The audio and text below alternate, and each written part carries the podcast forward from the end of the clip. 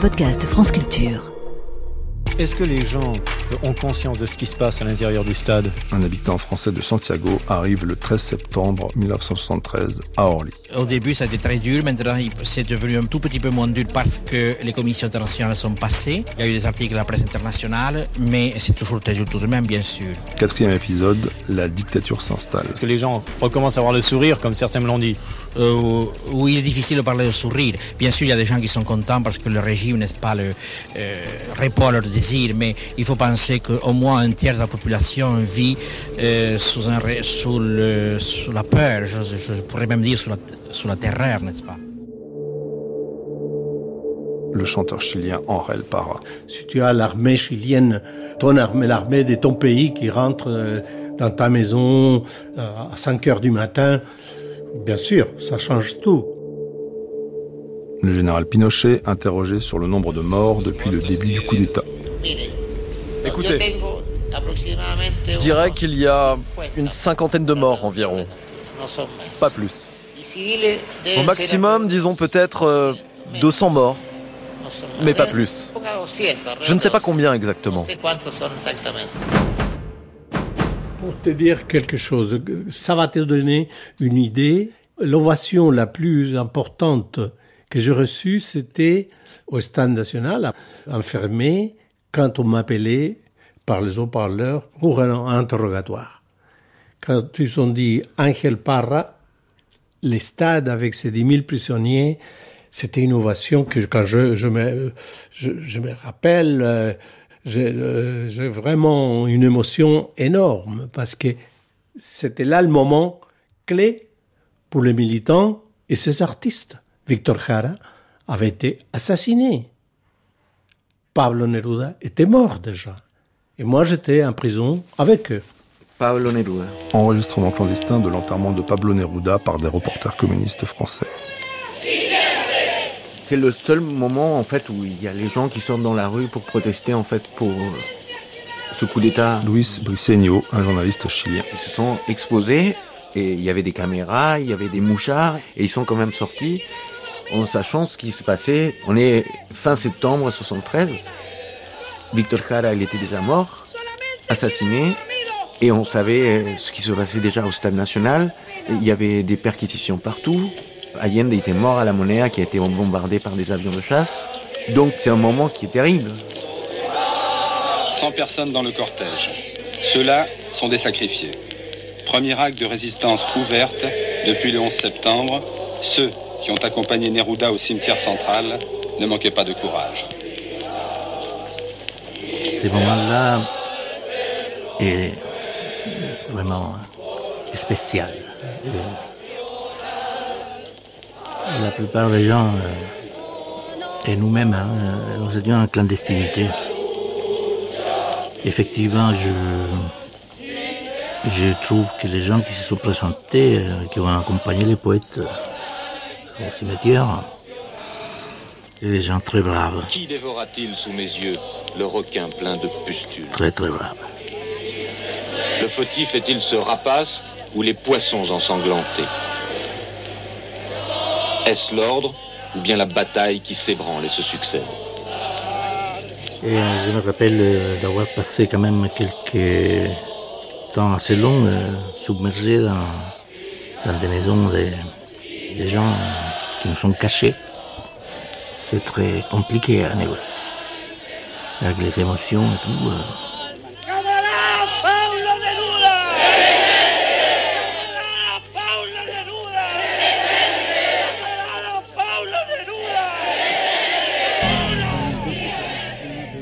Il y a un dicton ici qui dit Un homme ne pleure pas. Mais si, il pleure. José Manuel. Ici, nous avons pleuré. Un habitant de Santiago. Pas par lâcheté, mais pour beaucoup de choses. La faim, le froid, le fait de penser à nos proches. Ici, la seule chose que nous pouvions voir quand ils nous sortaient dehors, c'était le ciel et le gazon du stade. Ce sont des sentiments très profonds et très marquants dans des moments comme cela. Qu'on est armé ou désarmé, mais on fait partie du même peuple. Guillermo Torres, journaliste détenu au stade de Santiago. Mais aussi on comprend là à quel point l'obligation ou l'obéissance aveugle peut être néfaste. Et on pensait précisément que ce qui est arrivé, parce que l'on se trouvait face à des fils de nos copains, nos voisins, d'amis qui étaient là face à nous. Mais ça arrivait exceptionnellement. Moi, ça m'est arrivé dans le nord quand on m'y a envoyé. Ce que les militaires avaient voulu, c'est que les soldats de Santiago soient envoyés à l'extrême sud ou à l'extrême nord, pour qu'il n'y ait justement pas cette relation humaine, pour que tous soient des inconnus. Mais on sentait quand même cette absurdité, ce truc si monstrueux, de faire un ennemi de celui qui n'en était pas un. Et sur quelle base Juste parce que c'était l'autre qui avait une arme dans les mains. Et après, euh, un groupe de 1500 prisonniers a été envoyé dans le nord du Chili, à Chacabuco. Le chanteur Henrel Parra. J'ai eu une discussion avec un curé militaire et je lui demandais de m'apporter les évangiles pour que je puisse le démontrer que nous, on était 1500 Christ. Prisonniers, on a été persécutés, torturés, assassinés, crucifiés. Le type, il a compris, il est venu, il m'a apporté l'évangile, et après, je passais un pas en avant, je dis, et si vous avez un petit enregistreur, ça serait très bien. Et c'est comme ça qu'on a enregistré, c'est un témoignage très important, parce que je crois que c'est le seul témoignage d'enregistrement de camps de concentration chiliens. En este momento aplaude de pie la presentación del conjunto Chacabuco y especialmente de Ángel Parra. Nos mantuvo la Ça, c'est la voix de Luis Corvalán.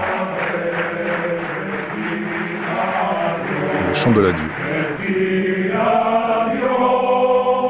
Oui, c'est un moment fort, très fort.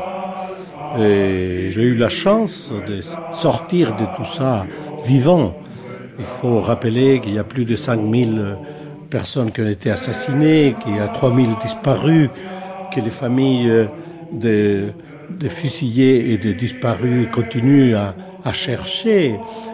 Je connais des familles qui ont toujours la chambre avec la chemise, avec les pantalons, tout prêt pour le moment en que soit les maris, les frères, l'amant va revenir.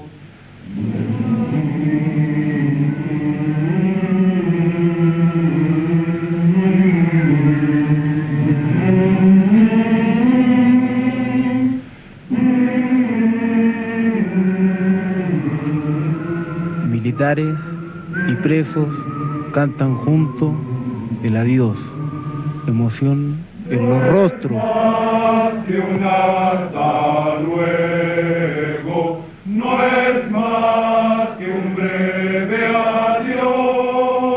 Malgré qu'on était dans ces conditions prisonniers, tous les dimanches on faisait une réunion, un spectacle, avec les autorisations naturellement.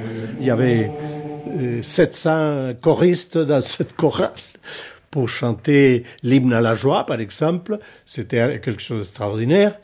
Et la musique à nouveau, les paroles, le texte. C'était important pour ces 1500 prisonniers pour qu'ils sentent qu'on était là à cause de nos idées. Mon père euh, était en France. Il était en tournée avec un groupe d'artistes chiliens tous ces artistes étaient très recherchés par les militaires. Et les militaires sont venus plusieurs fois chez nous. Le photographe chilien Rodrigo Gomez Rivera. Ils ont saccagé, ils ont fouillé, ils ont interrogé. Et lors d'une visite, ils ont trouvé cette photo où il y a ma mère, mon jeune frère, moi-même et Allende au plein centre de la photo. Et un monsieur qui a vu l'opportunité d'avoir une photo avec le président de la République et qui a demandé à mon père de participer de l'image. Évidemment, quand les militaires trouvent cette photo, ils emmènent ma mère avec mon jeune frère qui est né le 1er septembre 73, donc qui n'est pas sur l'image, et ils l'emmènent euh, en prison.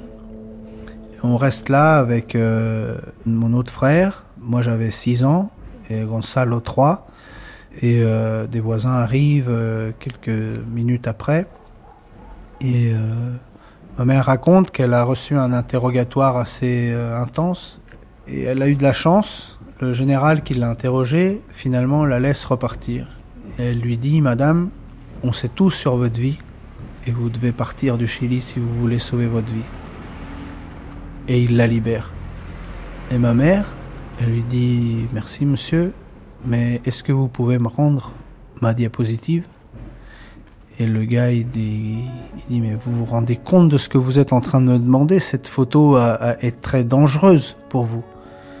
Et elle, elle lui dit Je ne sais pas le sens qu'elle a pour vous, mais pour moi, c'est important d'avoir une photo avec un président de la République. Et que mes enfants aient cette mémoire, ça a du sens pour moi. Et le type lui a rendu la, photo qu'elle a emmenée en exil en France avec elle. Cette photo, on l'a toujours nommée la photo con Allende, la photo avec Allende. Ils ont la force, ils pourront nous asservir, mais nul ne retient les avancées sociales avec le crime et la force. Le président Salvador Allende. L'histoire est à nous. C'est le peuple qui l'écrit.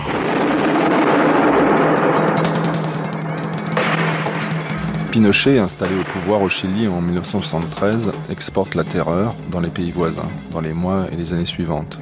Argentine, Brésil, Bolivie, Paraguay et Uruguay. C'est le plan Condor, destiné à éliminer tous les opposants des dictatures. Tandis que sur tout le territoire se poursuivait la tâche d'exterminer les derniers foyers de résistance par une chasse implacable, le général Pinochet réalisait un de ses peu nombreux voyages à l'étranger. Où ça, il n'est pas difficile de deviner. Au Paraguay. Où la bienvenue lui est donnée par le général Stroessner. Le général Stroessner. Distingué colonel Pinochet, au nom du peuple paraguayen, en son nom et au mien, je vous souhaite la plus cordiale bienvenue dans cette ancienne capitale, fécondée par les entrailles de l'Amérique avec le souffle et le sang de ses fils.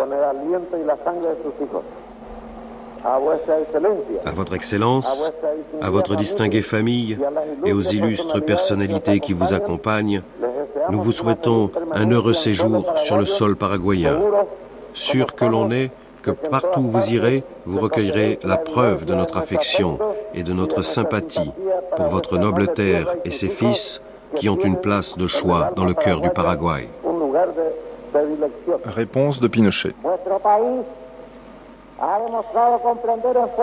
Votre pays a démontré qu'il comprend de façon inaltérable qu'il est nécessaire de nous défendre physiquement devant la menace d'une doctrine qui, organisée comme un front international dans le monde entier, prétend détruire les valeurs fondamentales de la civilisation chrétienne dans lesquelles nos pays se retrouvent dans une fraternité spirituelle.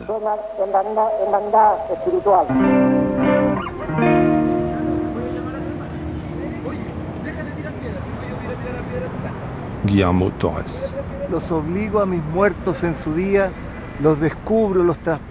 J'oblige mes morts en leur jour, je les découvre, les transfère, les dénude, je les amène à la surface à fleur de terre, où les attend le nid de l'acoustique. Le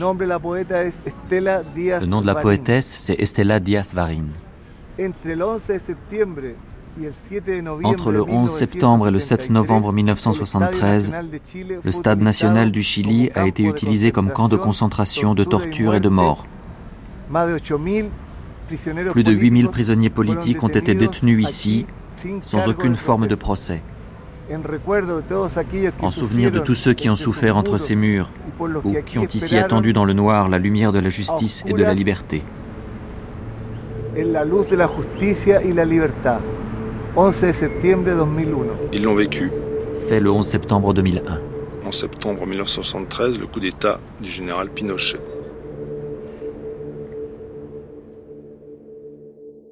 Témoignage issu de la série L'autre 11 septembre d'Alain de Valpo, de la Grande Traversée, un état des lieux de la disparition et du documentaire Canto Libre de Luis Briceño. Ils l'ont vécu. Conseillère au programme Camille Renard, assistée d'Élodie Piel, Prise de son Claire Levasseur, mixage Philippe Bredin et Alain Joubert, réalisation Jean-Philippe Navarre, une série proposée par Michel Pomared.